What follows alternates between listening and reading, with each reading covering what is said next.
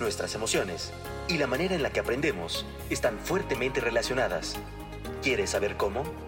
Quédate con nosotros en El Poder de las Emociones, conducido por profesionales de Enseña por México. Comenzamos.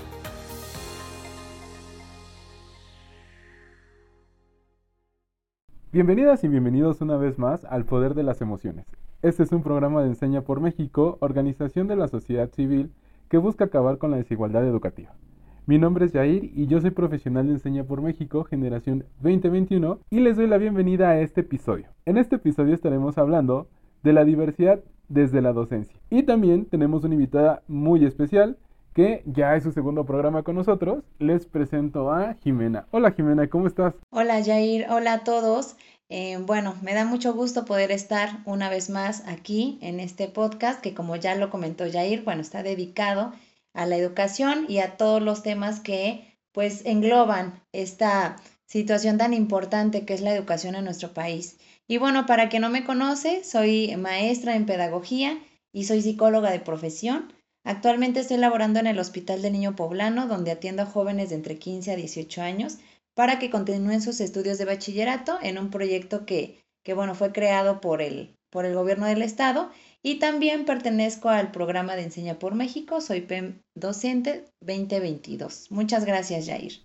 No, muchísimas gracias a ti, Jimé, por regalarnos un poco de tu tiempo. Sabemos que ahorita los tiempos están súper apretados por las fiestas decembrinas, pero bueno, qué bueno tenerte acá y seguro vamos a tener una charla súper, súper enriquecedora.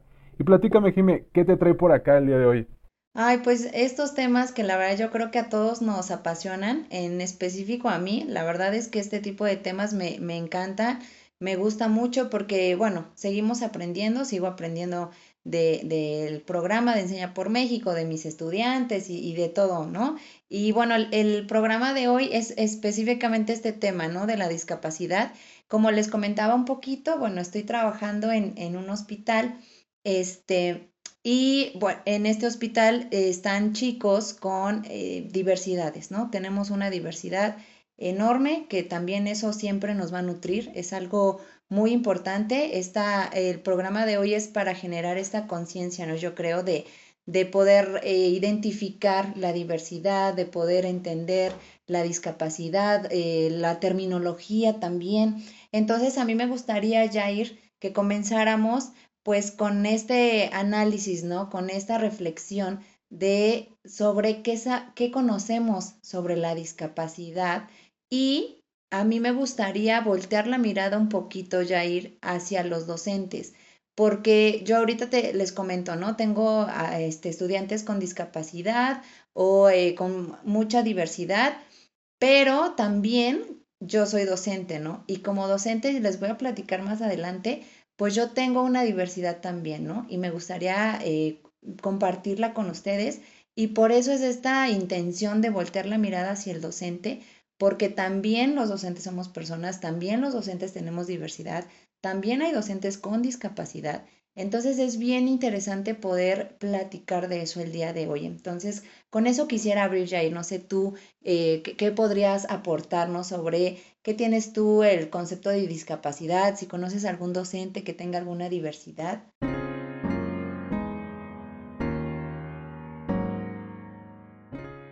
Muchísimas gracias, Jimé. Sí, la verdad es que, eh, lo reitero, siempre traes temas bastante interesantes a la mesa. ¿no? Primero con pedagogía hospitalaria y ahora con esta parte de la, de la diversidad funcional o de la discapacidad. Pero justo, creo que eh, esa, ese, esa vuelta de tuerca que le das, ¿no? Eh, el ahora mirar a los docentes, si es que los docentes tienen alguna discapacidad o tienen alguna diversidad funcional.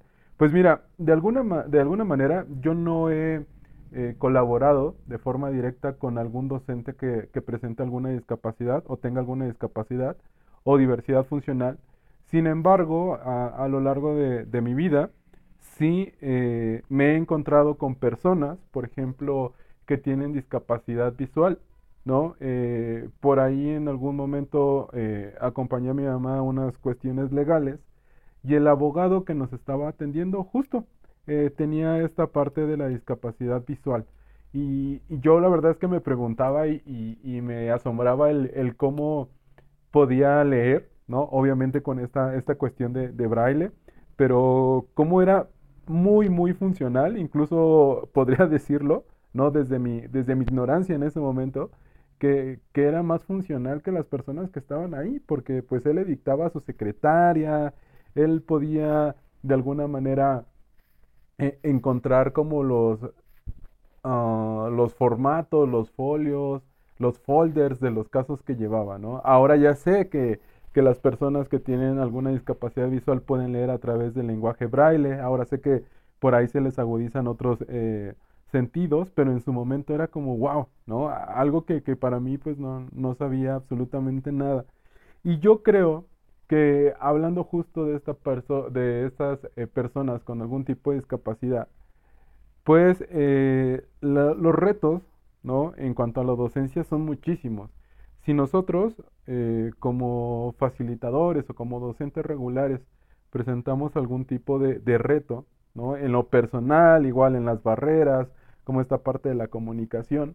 Ahora imagínate, Jime, las personas que presentan algún tipo de discapacidad o que tienen alguna diversidad funcional.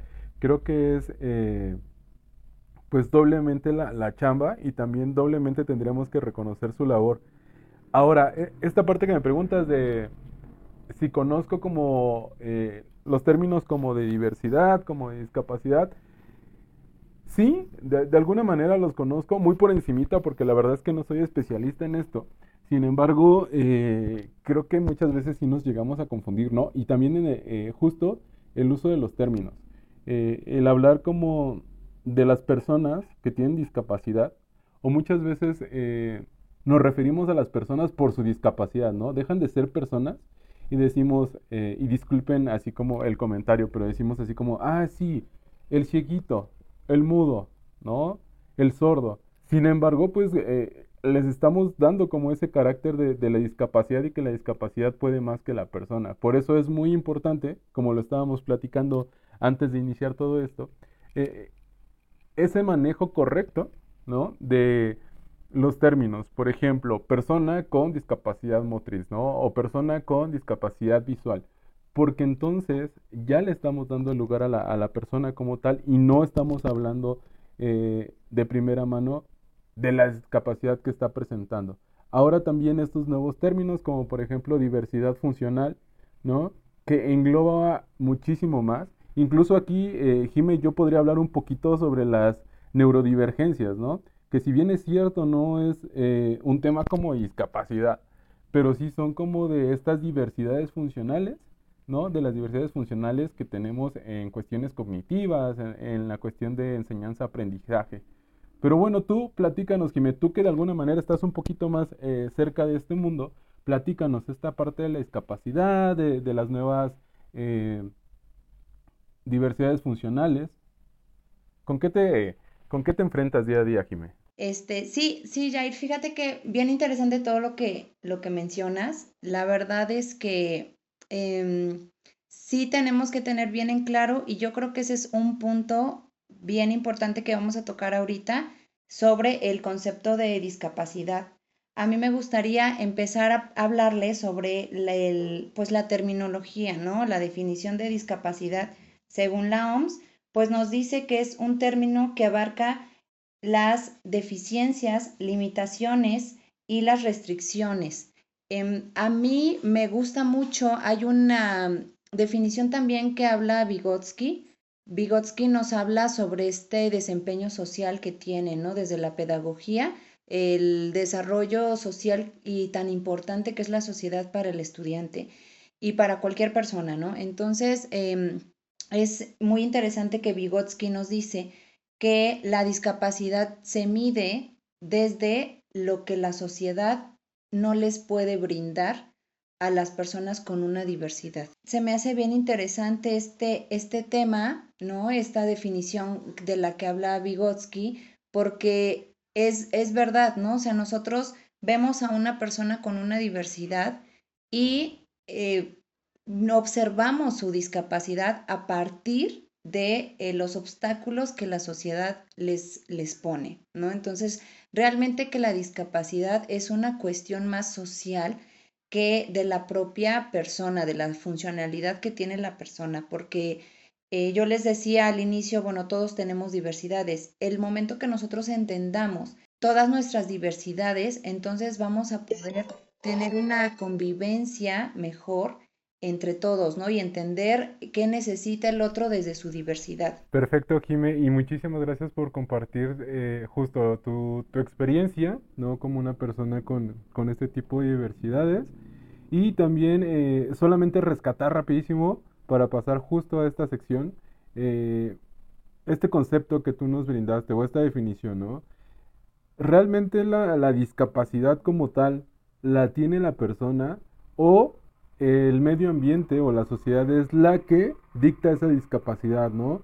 Eh, creo que muchas veces las condiciones o el ambiente donde nos eh, desenvolvemos no tiene las herramientas suficientes, vamos a llamarlo así, para satisfacer las necesidades eh, de cada una de las personas. ¿no? Eh, no tenemos las suficientes rampas. Eh, yo no veo, por ejemplo, que las tiendas, ¿no? la tiendita de la esquina, tenga letreros o, o, tenga como esta propaganda en lenguaje braille. Yo no veo que los caminos tengan como, como esta parte, la verdad es que no sé bien el nombre, pero que son como caminos especiales donde pueden las personas con su, con su bastón si es que, se le llama así, ¿no? El bastón que utilizan las personas con, con discapacidad eh, visual, que creo que no se llama así, pero eh, estas líneas marcadas, ¿no? Eh, pienso yo que lo que brinda la discapacidad o los que dictan la discapacidad, pues justamente es el ambiente. Eso me quedó como súper marcado, Jime, y muchísimas gracias por traerlo acá a la mesa. Siguiendo con, con este tema, pues vamos a adentrarnos a nuestra ya conocida dinámica, ¿vale? Yo te voy a mencionar algunos enunciados y te voy a contar desde mi experiencia si considero que es mito o realidad. Y pues tú, Jimé, nos vas a dar el veredicto final de si estamos en lo correcto o no. Jimé, ¿estás lista para desbloquear algunos mitos? Listísima, Jair. Perfecto, Jimé. Pues vamos a hablar justo de estos tres mitos o realidades. Así que vamos a poner muchísima atención y te voy a leer el primer enunciado. ¿Tener una discapacidad te impide ser docente? ¿Mito o realidad? No, pues acá totalmente es un mito, ¿no? Creo que tener alguna discapacidad o alguna diversidad eh, funcional no te impide realizar eh, o convertirte en un docente, en un ingeniero, en un abogado, en un arquitecto. Lo que sí, y desde mi experiencia yo lo puedo hablar o lo manejo de esta manera, es que quizás eh, tengamos como varios obstáculos en el, en el proceso a llegar a ser docente, ¿no? Justo tú lo mencionabas hace ratito, esta cuestión de eh, incluso la adecuación para los materiales, si hay discapacidad visual, digo, son como las más evidentes, por eso es que las menciono mucho, pues obviamente si tú estás estudiando para ser docente necesitas el material en lenguaje braille, necesitas tus plantillas, necesitas tu máquina Perkins para hacer tus trabajos y de alguna manera los docentes que te están eh, formando, valga la redundancia, para ser docente, también tendrán que estar capacitados para satisfacer las necesidades que tú presentas. Entonces yo te puedo decir, Jime, que desde mi experiencia y de lo poquito que yo he visto, pues es totalmente un mito. Pero la verdad es que nos encantaría escucharte, Jime, que tú nos dijeras, ¿es un mito o una realidad? Pues sí, Jair, coincido contigo, es un mito, pero sí es em, importante puntualizar que hablábamos que la discapacidad también se mide por estas limitantes sociales que, están presentes, ¿no? Entonces, desgraciadamente, estamos en un país donde existen muchas limitantes para personas con algún tipo de discapacidad. Entonces, esto desgraciadamente sí impide a una persona, hablando específicamente de ser docente, llegar a, un puesto o a tener un, un, trabajo como el ser docente, ¿no? Desgraciadamente, ¿Por qué? Porque no hay las condiciones. Vamos a, poner eh, un ejemplo de una persona que tenga una discapacidad visual y entonces tiene que presentar su examen de oposición. No hay las condiciones para que una persona con una discapacidad visual pueda generar o pueda realizar más bien su examen de oposición. Entonces, em, creo que sí, em, como de capacidad intelectual y de inclusive hasta física, de una persona con algún tipo de discapacidad no es un impedimento en la condición que la persona presenta. Sí es un impedimento la falta de herramientas y de accesibilidad social que pues no se tiene, ¿no? Entonces, eh, creo que eso sí es un impedimento, Jair. Entonces, ponemos sobre la mesa ese tipo de situaciones, ¿no? De decir, bueno, ¿qué tanta accesibilidad tiene una persona con discapacidad para poder llegar a ser docente? Muchísimas gracias, Jiménez. Sí, claro. Eh, y volvemos a lo mismo, que era lo que estábamos platicando anteriormente. Eh, mucho de esta parte de, la discapacidad no necesariamente es como las, las limitantes físicas o, intelectuales que se pueda tener por parte de la persona, sino justo de que el ambiente no tiene las herramientas eh, necesarias para brindarnos todo lo que necesitamos, ¿no? Y digo todos y todas, porque incluso si, si nos ponemos ya como un poquito extremistas, ¿no?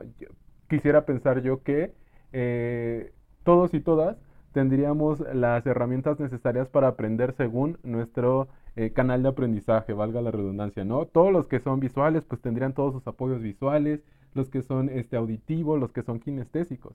Y pues nosotros realmente sabemos que en el sistema educativo, o al menos hasta ahorita, eh, casi todas las cosas son estandarizadas, aunque sí es cierto que muchos docentes eh, estamos tratando justo de innovar, estamos tratando de hacer una educación inclusiva, como tú lo mencionas, pero bueno, estamos ahí, ¿no? Todavía la verdad es que no es un hecho, pero pues sí ya empezamos con esas pequeñas acciones.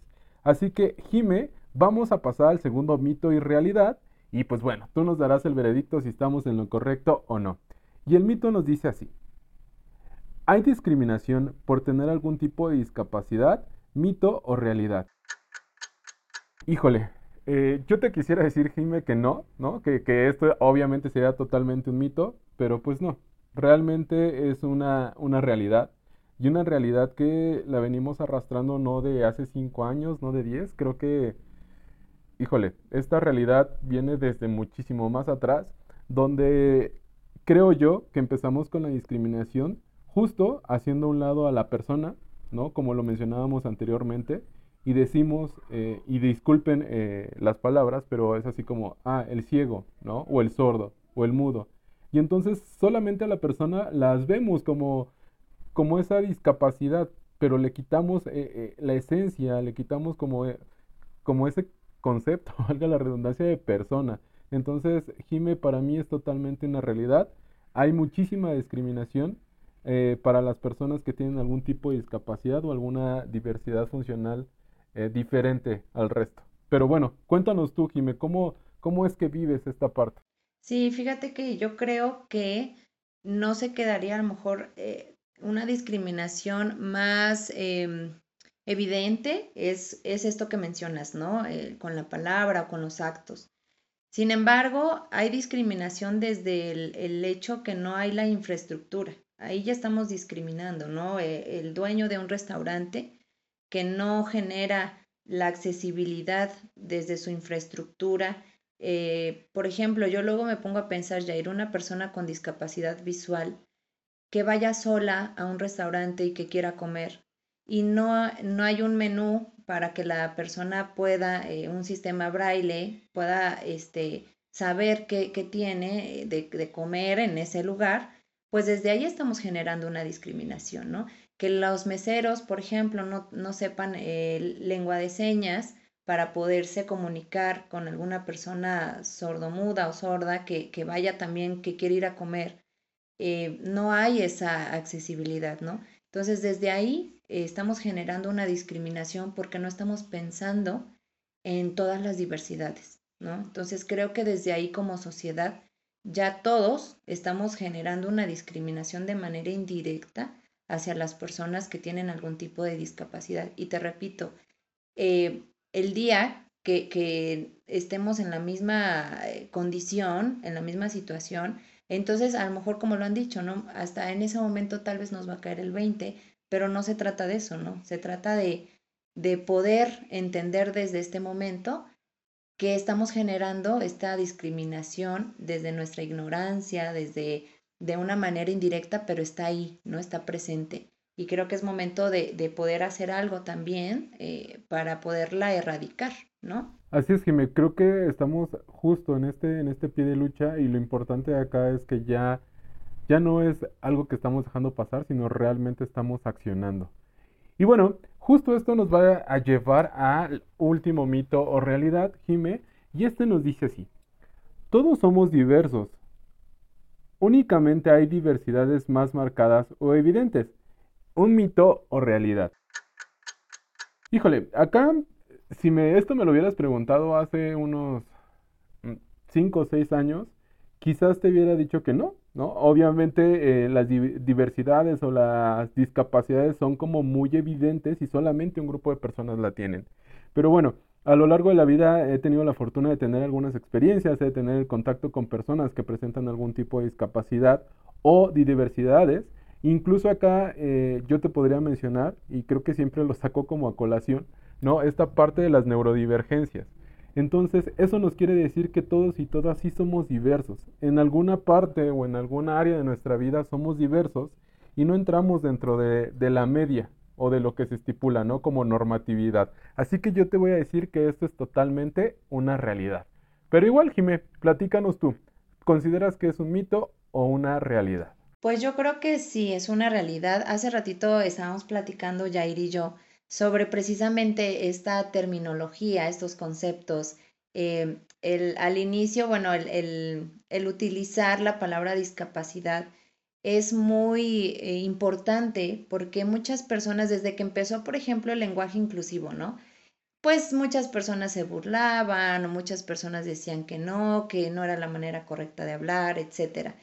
Y creo que es importante el, saber utilizar las palabras correctas, porque no solamente es una palabra, ¿no? Em, yo creo que todo comienza por una simple palabra y, la palabra va a representar lo que nosotros traemos eh, como ideología, ¿no? Entonces, por eso es importante seleccionar bien nuestras palabras y para mí, eh, que estoy en este camino del aprendizaje sobre la discapacidad, pues estoy también, ¿no? Eh, conociendo los diversos eh, términos y conceptos que podemos utilizar. Y yo le comentaba a Jair precisamente, ¿no? Que el utilizar la palabra discapacidad, dependiendo de cómo la utilicemos, puede o no ser, este, pues, peyorativa, ¿no? Creo que es importante conocer, por ejemplo, que podemos utilizar la palabra discapacidad con la conjunción eh, con antes, ¿no? Con discapacidad.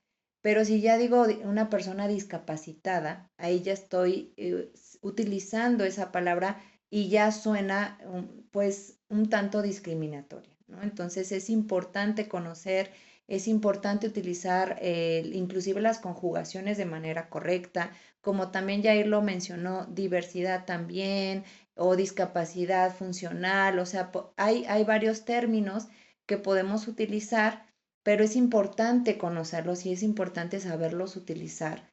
¿Por qué? Porque, como les comentaba, ¿no? O sea, desde una simple palabra podemos estar discriminando y a lo mejor no es la intención, pero si es por ignorancia, pues es momento de, de conocer para no, no utilizarlo de manera incorrecta, ¿no, Jair?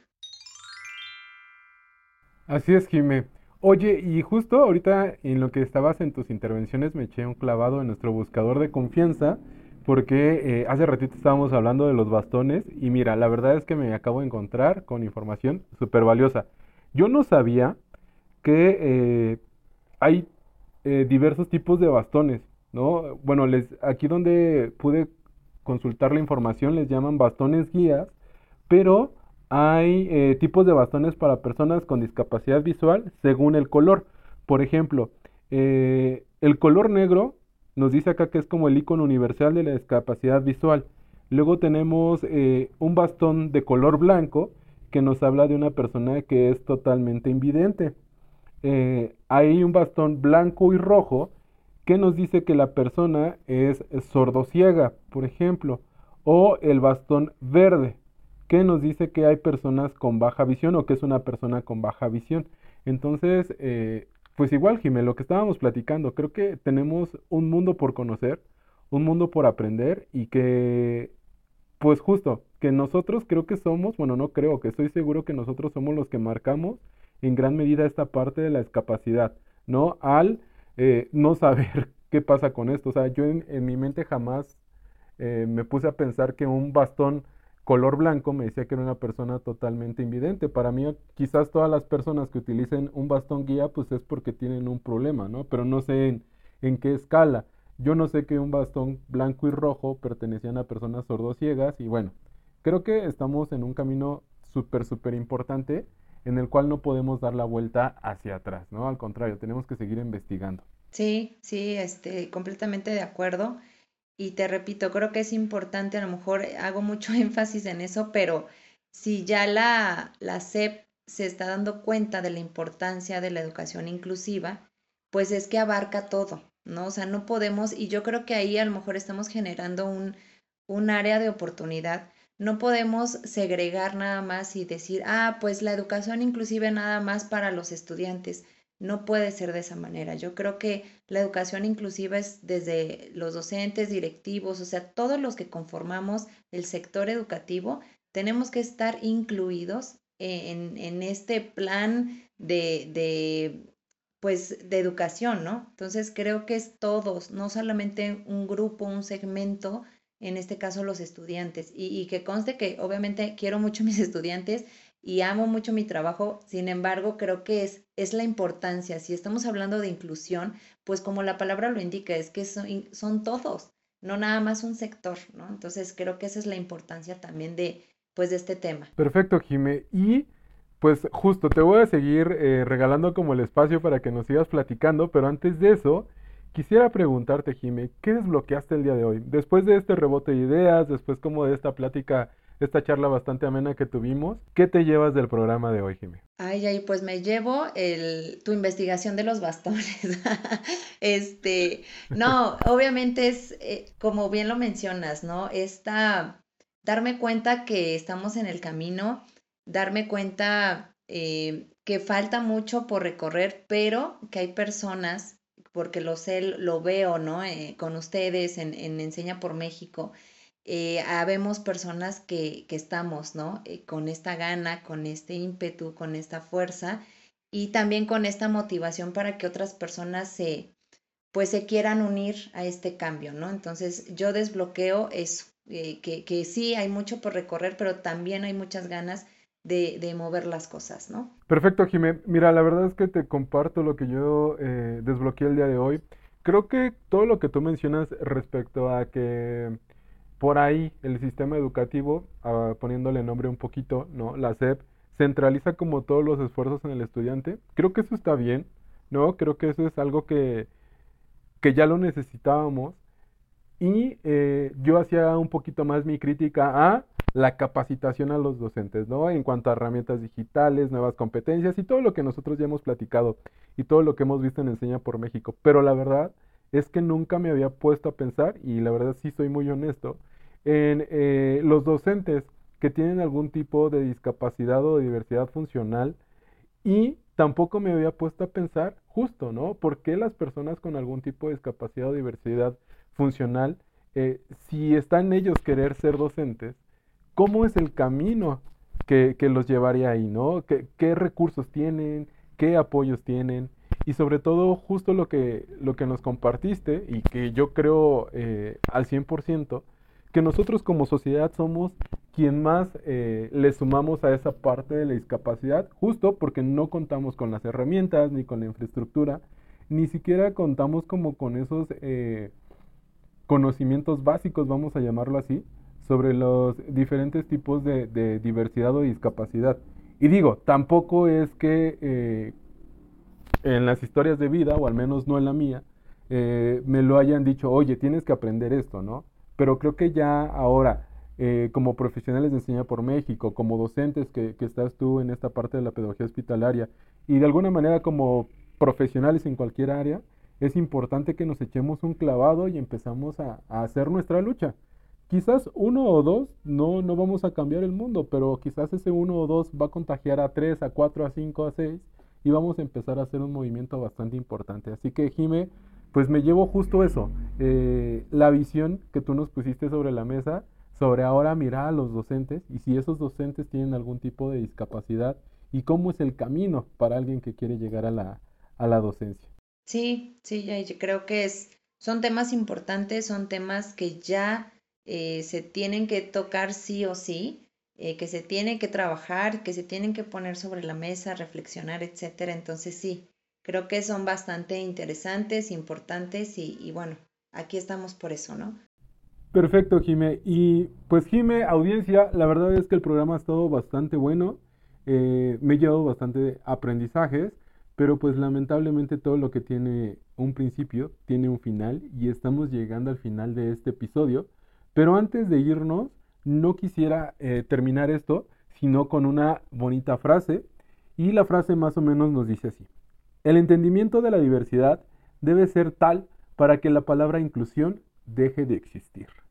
Jime, pues no me queda más que agradecerte que estés acá con nosotros, que te hayas dado el espacio para, para colaborar con nosotros por segunda ocasión y pues esperemos verte pronto, muchísimo más seguido en el poder de las emociones. Ya sabes que es tu casa y que las puertas están totalmente abiertas para lo que necesites. Ay, pues muchas gracias. Eh, de verdad que es eh, bien importante estar aquí y tocar este tipo de temas. Nos queda mucho por platicar de este tema. Ojalá en, en alguna otra oportunidad podamos tomar la segunda parte, porque sí son temas muy extensos, ¿no? Pero muchas gracias, Jair. Me, me da mucho gusto poder estar aquí contigo, con ustedes. Y bueno, eh, pues de mi parte es todo y no me queda más que agradecer siempre. Muchísimas gracias, Jimmy, nuevamente. Y pues todos y todas recuerden que el poder de las emociones es un programa de Enseña por México, organización de la sociedad civil que busca acabar con la desigualdad educativa. Muchísimas gracias y nos escuchamos en el próximo capítulo. Sigamos aprendiendo cómo es que nuestras emociones se conectan con el aprendizaje. Nos vemos en el siguiente episodio de El Poder de las Emociones.